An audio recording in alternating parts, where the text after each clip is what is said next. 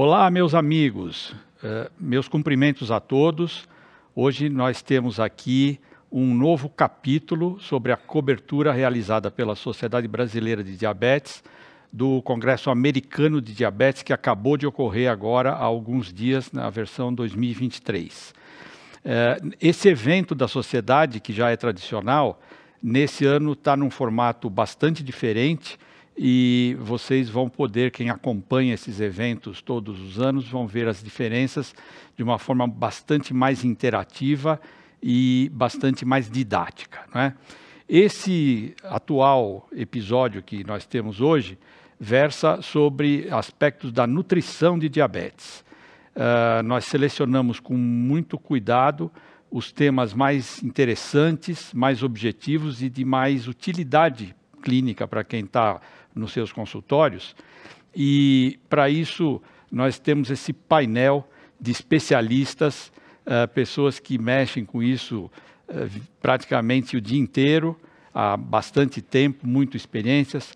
A Maristela Strufaldi, nutricionista da SBD, a Denise Franco, que é da diretoria da Sociedade na Gestão Atual, e a Tarsila Campos, que é a coordenadora do Departamento uh, de Nutrição da SBD nessa gestão. Então, esses assuntos vão ser divididos basicamente em dois blocos. Não é? A questão uh, de discutir as dietas de restrição calórica, é, tanto para remissão de diabetes, como para tratamento de uh, índice glicêmico, hemoglobina glicada, até de peso. E depois nós vamos ter um outro debate sobre a cronobiologia dessas táticas. Né? Qual, se existe algum um horário do dia que é melhor concentrar a, a, o aporte calórico. Isso tem a ver com essa modalidade uh, de jejum intermitente, eu diria jejum, porque na verdade é um tempo mais longo que a pessoa fica uh, sem ingestão, se tem diferença em qual horário essa ingestão é feita ou não. Isso vai ser uma discussão muito interessante e muito prática também. É, esse assunto da, da restrição calórica, uh, um aspecto interessante da vida real, a gente consegue tirar através de uma mesa, uh, uma aula que foi dada por um grupo inglês que está executando os estudos de remissão de diabetes com dietas de baixa caloria. Né? Então, um exemplo é esse que está na tela, um estudo que uh, já foi publicado parcialmente, o Counterpoint, mas ele está em andamento. Uh, é um estudo feito com diabetes tipo 2, uh, de início relativamente recente, ou recém-diagnosticado, até quatro anos de duração, em que o indivíduo passa para uma dieta uh, com restrição calórica importante e os resultados que se vê são esses, quer dizer, uma redução grande de glicemia de jejum, uma resolução em grande porcentagem da gordura hepática, de perfil lipídico uh, no sangue, é, isso com interrupção de hipoglicemiantes orais. E a função da célula beta, ela se recupera em muitos casos. Né? Então, nós temos, assim, num período de cinco anos, uh, uma perda média de 6 quilos e 13% de remissão de diabetes, uh, que, obviamente, no começo do estudo chegou perto dos 50%, e depois, como está uh, mostrada essa curva de remissão, ela vai caindo e nos cinco anos ela fica com, 5 por, com 13%. Né? Existem uh, é, estudos mais modernos, como esse Direct, que está também mais recente, é, mostrando melhora em vários índices metabólicos, inclusive em, em, em gordura visceral, né? e, e na, na, na, na, resposta insulínica aguda. Né? É, e, e, e muitas vezes com recuperação total da função da célula beta. Bem, para nós, uh, inter, volto a dizer, esse é um estudo que está em andamento, é? tem resultados em 12 meses com cerca de 3 mil pacientes. Ele é um estudo muito simples e, e ele, e ele tem uma, uma, uma, participação pequena de médicos. Ele, ele é desenvolvido basicamente com profissionais de saúde da equipe multidisciplinar. Né? Uh, esse estudo ele tem base em dieta de baixo poder, baixo teor de carboidratos. E aqui começa a nossa discussão. Então eu queria já envolver vocês, porque na, na, existem várias definições não é, ao longo aí de, de, dos estudos, o que, que é uma dieta de baixo teor de carboidratos. Denise, você gostaria de começar comentando. Estou com as minhas duas queridas aqui, especialistas no tema, mas eu acho que só para a gente chamar atenção aí é, nos, nos, dados que o Malherbe já, já demonstrou, é que nesses estudos eles utilizaram essa estratégia para poder obter, trabalhar aí com remissão do diabetes tipo 2, né? Então eu queria já para definição, porque a gente sabe que ah, existe uma controvérsia, é. não é? Então, qual é o, o que, é que a gente considera como very low, uma dieta cetogênica, a dieta de low carb e a dieta moderada? E eu queria que vocês duas, já que estão aqui, nós temos, e vocês participaram até do, do nosso, da SBD, que fez o, um relatório mostrando para a gente os dados do very low e low. Então, eu queria que vocês dessem para a gente aí a informação correta, pelo menos assim, o que, que nós da sociedade acreditamos que seria o, a referência aqui para a gente é, utilizar. É, não, e é, é, é, muito bom a gente trazer isso, porque a gente sabe o quanto é importante a gente trabalhar todas essas questões nutricionais quando a gente pensa na pessoa com obesidade e com diabetes, né? Acho que é um desafio hoje que todos nós, como profissionais da saúde, a gente enfrenta e cada vez mais esses estudos que trazem estratégias de como que a gente pode melhorar o controle glicêmico e, e a importância de trazer o, o, peso do peso, né, nisso tudo. Acho que durante muito tempo a gente não tinha como é, ajudar as pessoas com excesso de peso a serem tratadas e obviamente que esses estudos onde a gente tem restrições calóricas importantes e aí o manejo dos macronutrientes, seja mexer com carboidrato, seja mexer com ingestão de gordura, que é uma coisa muito discutida também. A gente viu alguns estudos que eles comparam dietas onde você tem menos carboidrato com mais gordura, é, mais gordura com menos carboidrato, enfim. Aí, e aí é, é, são formas que a gente tem de brincar com essa restrição calórica. O que a gente sabe é que qualquer estratégia que leve a uma restrição calórica, a gente consegue muitas vezes melhorar esse perfil metabólico. E o carboidrato entra, quando a gente põe o diabetes no meio da história, sendo o, o ator principal, né, Maris? A gente recebe constantemente hoje no consultório as pessoas até com medo de carboidrato. E óbvio que aqui a gente tem que falar um pouco do nutricionês, do que é essa questão de quantidade, né? Ah, acho que se puder até colocar o slide aí que a gente tem do Você que é colocado. Concorda, Tarsila, com essas, com essas, com esses números que de definição? É, e a, a, a, dentro do ADA eles trouxeram essa definição, né? Que é o very low carb, que seria uma cetogênica, que eles colocam como abaixo de 10% da ingestão do valor calórico total do dia, ou em média 50 gramas 50 de carboidrato. Gramas. Né? O que a gente, pela diretriz da SBD, a gente deixa como very low carb, meio que essas duas categorias que eles colocam aí. Então, a gente pratica que menos de 26% de, de carboidrato na refeição é o very low carb. Né? Então, a, a, gente tem um pouquinho de diferença. E a gente tem ali como low carb praticando de 26% a 45%, que eles trazem como sendo moderado de carboidrato e a gente tem acima de 45%, que seria uma alimentação. É 60%, Isso, por exemplo. Seria uma alimentação normoglicídica. O que já traz um olhar importante científico para a gente. Quando a gente for avaliar estudo, a gente tem que entender o que, que eles consideraram ali para ser o low carb, porque é aquilo.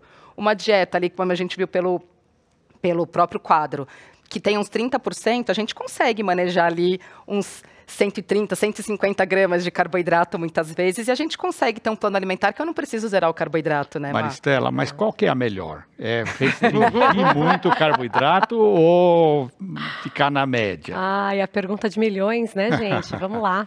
É, eu acho que para deixar claro, a gente alinhar isso, pessoal, é que na prática clínica, então, acho que como a, a Tarsila trouxe, né, nos estudos, a gente entende que existem diversas classificações de low carb ou very low. É, o fato é que a partir de 44 64% das calorias diárias, né, provenientes de carboidrato, a gente já tem uma low carb e na prática a gente tem uma lerbe, muitas vezes aquele paciente que chega e quando você faz uma anamnese alimentar, ele come 70% das calorias diárias vindas de carboidrato. E você trabalhar, por exemplo, uma normocalor, né, uma, uma normo em carboidratos de né, 50% das calorias diárias que vão dar, né, a gente vai ter mais de 130 gramas de carboidrato dia, a gente tem resposta tanto para perda de peso como para melhora de perfil metabólico. Qualquer redução Exato. vai ter uma resposta. Né? Então, acho que a resposta de milhões é depende, né? Depende quem é o paciente, depende qual é o contexto. O fato é que, é, dentro dessa discussão, traz à tona a importância da gente não negligenciar o peso, principalmente quando aquela pessoa com diabetes está num recém-diagnóstico, né? Então, a importância da perda de peso no processo de gestão do autocuidado, do autocuidado e no protagonismo, né? Então, o que é fato, e isso é trazido em discussão, né, pessoal, é que quando eu tenho very low, né, e aqui pensando em quase um perfil cetogênico, né, 50 gramas de carboidrato dia somente, eu posso ter muitas vezes aumento de LDL e colesterol, e a sustentação dessa estratégia, né, desse padrão a longo prazo pode ser um tanto desafiador.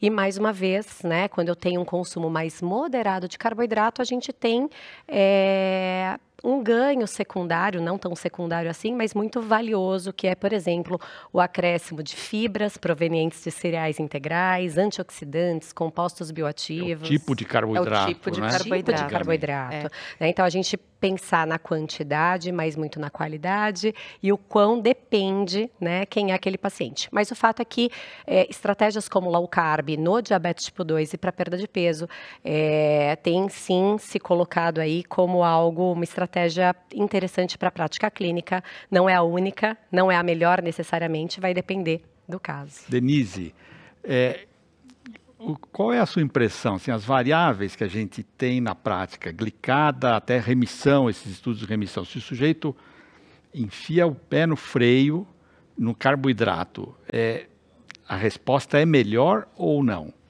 É, o que chamou a atenção, achei bastante interessante um estudo em que foi apresentado que em poucas semanas, em menos assim, em termos de dois meses, seis semanas, você tinha ali é, já o início de uma melhora glicêmica importante, principalmente o paciente recém-diagnosticado, né?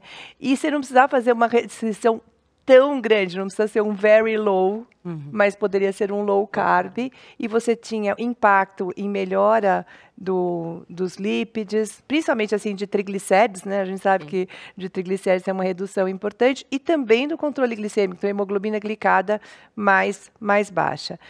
Quando a gente abre aí para a questão de é, da diferenciação dos lípides, a gente pode ter aí um, um problema quando a gente vai no, no very low carb, né? É. E o tempo também, né? Sim. Quer dizer, essas respostas, vocês uh, digam se eu tenho razão ou não, elas costumam ser fugazes, não é? Com, com, porque a pessoa acho que não consegue é. manter isso, não é? Eu acho que tem duas questões aqui, né, doutor Malerbi? Tem a questão do tempo, de dietas restritivas, de não serem tão sustentáveis a longo prazo, porque acaba tirando da alimentação muitos alimentos que estão ali provenientes. É, hoje, de uma certa forma, a gente vive num universo onde você tem acesso à comida, né? E a pessoa também não se sente bem, Isso. né? Tem gente que não tolera, fica é. com hipotensão, fica você está mexendo ali com energia é? e tudo mais. E lembrar que, saindo um pouco de porcentagens, a gente sabe também que hoje a gente tem um alto consumo dos alimentos ultraprocessados e que muitas vezes é o que a Maris falou. A gente tem dentro do consultório pessoas que entram ingerindo uma quantidade grande de carboidrato e de carboidratos que muitas vezes não são os carboidratos naturais. Saudáveis. O da fruta, o da batata, né, o, o, alimento in natura. É o alimento industrializado que tem o carboidrato, mas que está associado com gordura saturada, está associado com uma quantidade maior de sódio.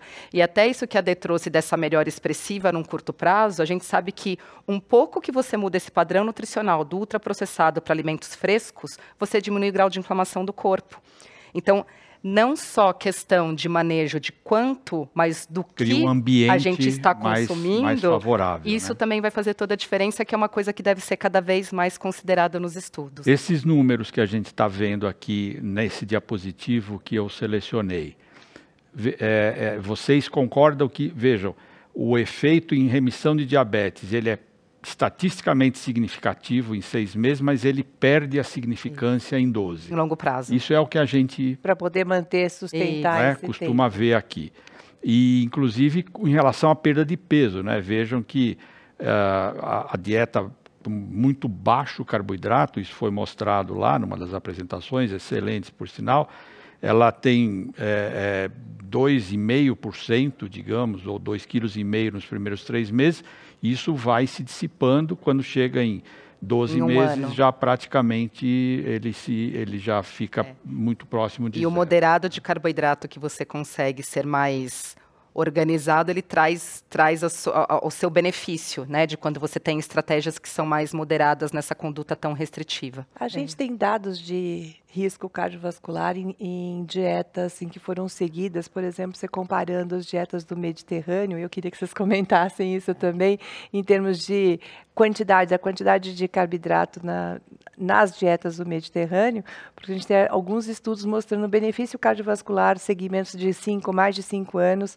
mostrando o impacto, no, pelo menos nos, em termos de sinais inflamatórios. Eu queria que vocês comentassem um pouquinho como é essa qualidade dessa alimentação do Mediterrâneo. Maravilha. Aqui, gente, acho que hoje a gente fala muito sobre padrão alimentar, né? E é isso, não tem o alimento milagroso, o carboidrato não é e nem precisa ser o vilão, a gente entende padrão. É, existem né, alguns estudos bastante importantes, né? Tem Cardioprev, Predmed, onde a gente vê é, benefícios no contexto cardiovascular, né? Estudos de corte, aí com um tempo mais prolongado, oito anos para mais, é, com dietas, né? Numa taxa de carboidrato ali próxima de 40% dessas calorias diárias.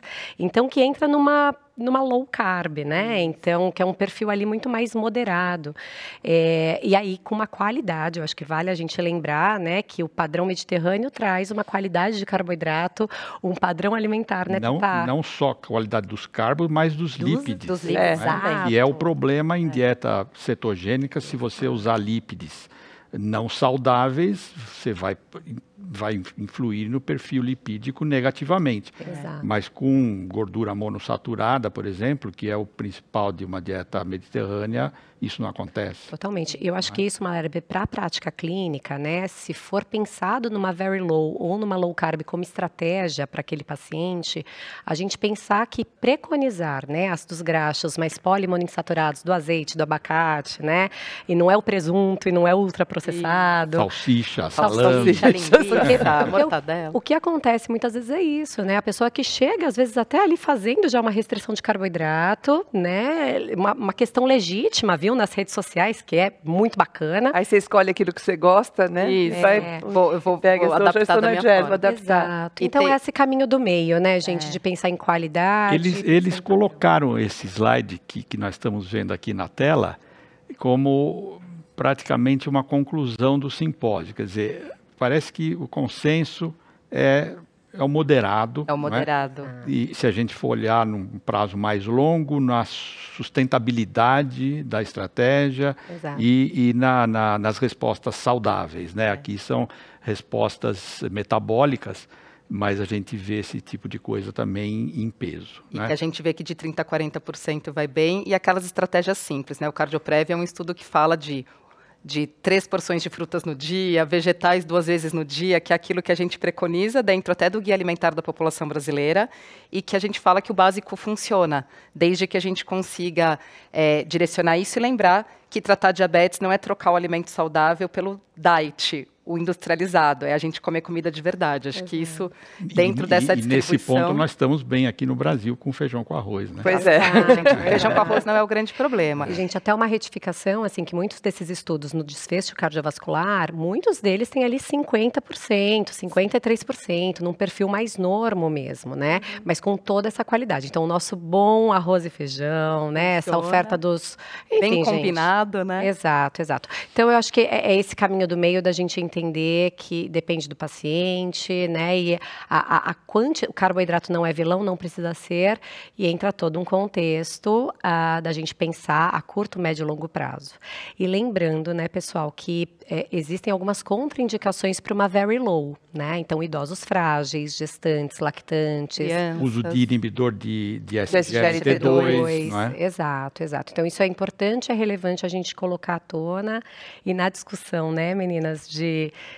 de, ok, um moderado consumo de carboidrato, um baixo consumo, foi um debate muito interessante, trazendo benefícios ali do moderado, quando a gente pensa né, que a alimentação vai muito além do ato de nutrir e que tem toda essa proteção cardiovascular proveniente das frutas e Exatamente. de outros elementos. Né? Só para a gente lembrar, então, eu, eu, lembro, eu gosto, gostei do final do debate nessa nessa sessão que a gente viu, é que juntou as duas e falou assim, olha, a gente não pode esquecer que a individualização é mais importante. Exato. Converse com seu paciente e veja. Idoso tem uma questão de massa muscular. Exatamente, para a gente né? não perder. E ver qual é a melhor estratégia para aquele paciente que a gente está. Maristela, tem diferença no tempo, na, na, na cronobiologia, essa, essas informações, de um simpósio específico sobre isso que eu vi e não consegui chegar a uma conclusão definitiva, porque as duas palestrantes são excelentes, falaram tão bem de um e de outro ponto.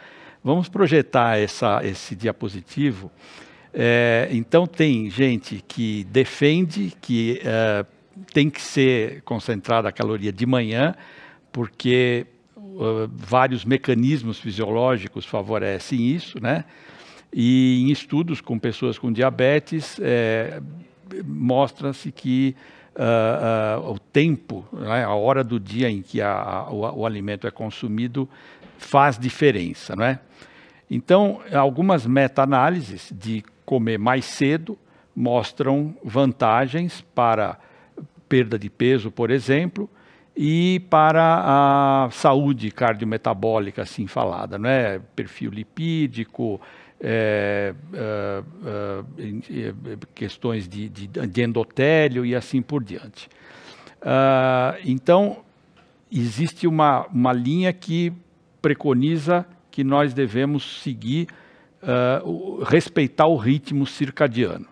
E outra linha tão importante quanto, que é que não faz diferença nenhuma. O que importa é a restrição Calórica. de calorias, né? Exato.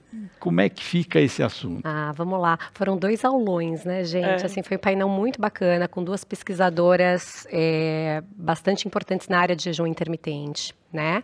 E elas trazem à tona, então, a, a, a, primeira ela trouxe à tona a questão do valor do comer cedo com todos esses dados que você acabou de projetar, né, Malerbe? Então, que nós temos estudos mostrando que uma maior concentração calórica no café da manhã, né, ou tomar café da manhã como um rei, né? Isso tem relação, né, impacto positivo para perda de peso e para controle do apetite, né, benefícios para a saciedade. É, Porém, a gente hoje tem esse momento da crononutrição, né? Então, talvez além da gente pensar o que comer, quando comer, seja assim relevante, a gente tem aí a ciência debruçada no assunto. É, acho que o que foi trazido, né, que ali é interessante. A gente sabe que jejum intermitente é uma estratégia, né? Uma estratégia hoje bastante estudada, também agora em humanos temos alguns bons estudos, é, mas talvez é, realizar né, essa janela alimentar num período mais matutino, é, tenha benefícios por respeitar o ciclo circadiano. Então, é, elas trouxeram estudos, inclusive estudos crossover, né, tanto com obesos como com pessoas com diabetes, mostrando o seguinte: ok, eu tenho benefícios, vou, vou trazer um exemplo aqui, tá, pessoal? Jejum intermitente é um modelo onde eu tenho ali um período de restrição, mas existe a chamada alimentação com restrição de tempo ok? Então, eu vou realizar normalmente ali uma janela alimentar que pode variar de 4 a 12 horas tá? Então, por exemplo, eu posso ter uma janela alimentar, a pessoa se né, realizando 8 horas de alimentação, das 7 da manhã às 15 da tarde ou do meio-dia às 8. E o que a gente tem em alguns estudos é que talvez esse, esse jejum começar num momento mais, ve mais vespertino é, tem um efeito menos benéfico do que concentrar essa alimentação no período da manhã. Então, se vai ser realizado o jejum, talvez essa alimentação alimentação mais precoce seja interessante. E isso é colocado de uma forma muito, muito bacana. E aí vem a segunda debatedora falando que assim, pera lá, caloria é caloria, não me importa. O que, que meu paciente prefere? Suprimir, né? Tirar o café da manhã ou tirar o jantar? Eu não posso ficar sem o café, café da, da manhã. manhã. Tem que ver como que funciona, Mas né? tem muita um. gente que prefere tem hábito de comer mais à noite. Uhum. Né? Exato, exato. E aí, apesar, pessoal, sem me estender, mas assim, a, apesar de sim o ciclo circadiano ser algo que deve ser considerado, a gente tem estudos que mostram benefício não só para perda de peso, e como você mostrou, Malerbe, a gente tem estudos que mostram que, independente da perda de peso, o comer mais precoce tem benefício sobre pressão arterial e glicemia de metabólico mais do que em peso. É fisiológico, Exato, né? Ele respeita o ritmo Isso. circadiano. É, vale a gente pensar que, que sim, não considerar o relógio biológico é algo muito valioso na prática clínica. Mas aí a segunda debatedora, né, debatedora vem e fala: olha só, talvez o meu paciente prefira tirar o café e favorecer o jantar. Que é uma coisa importante, a preferência Exato. do paciente. Exato. E a gente fala até da nutrição comportamental, estímulo de fome e saciedade. Então é importante a gente levar em consideração tudo isso, porque existe, né, é, é, a, a, a, gente no mundo da nutrição discutindo aqui, a gente sempre fala, o que, que a gente leva mais em, em consideração? A estratégia do quanto, da, de onde eu vou pôr a janela, ou a pessoa que está ali. Então, acho que faz parte das decisões nutricionais que a gente vai tomar. E para a gente é muito importante, foi super rico a gente discutir essas aulas, porque a gente levar em consideração composição nutricional, a forma de distribuir no dia, como que a gente vai quantificar isso para cada um, quanto mais estudos tiverem, mais as possibilidades leque de cardápio eu tenho, sendo que se a gente pensar antigamente tinha só um jeito da pessoa com diabetes comer e agora a gente pode extrapolar de tantas formas. É, então acho que é o profissional ter ali realmente essa sensibilidade de entender os benefícios dessas estratégias e colocar da melhor forma o que, que vai ser mais relevante para ele, para a gente conseguir chegar nesses desfechos, tanto de controle de peso quanto os desfechos metabólicos. Respeitando o relógio dele, né? Respeitando Exato. o relógio dele, individual, né? De... Na verdade, é, é, como tudo em diabetes, né? Nós não temos uma só resposta para uma coisa, né? Nós temos uma variabilidade enorme e nós temos que ter esse, essa gama de, de, de ferramentas, né? De conhecimento para utilizar individualizando sempre. Acho que a, não existe um, um, uma verdade, não é? Certo e o errado, ah. né? É, tem que ter uma individualização. existe, o que, existe o que funciona para o paciente. É. Exatamente. É. E até curioso, né, pessoal, porque dentro dessa discussão, é, e acho que para fechar mesmo nesse contexto de chave de ouro, né, é, a debatedora que defendeu que caloria é caloria, independe do horário, mostrando que para perda de peso, né, o que importou foi o déficit calórico, ela colocou uma charge, né, com um casal num restaurante e a, a, a, mulher fala assim: Poxa, eu achei que o nosso jantar ia ter drinks, né? Uma comida gostosa. E aí ele responde: Desculpe, mas eu não como depois das três da tarde. então ela traz esse, esse cunho comportamental. A do dente, né, né? É. Então acho que a gente pensar que low carb, very low, jejum intermitente são estratégias nutricionais possíveis. E o horário, mas... né? Onde coloca horário, essa restrição. Exato, o horário, que eu acho que assim, essa parte da cronobiologia é encantadora.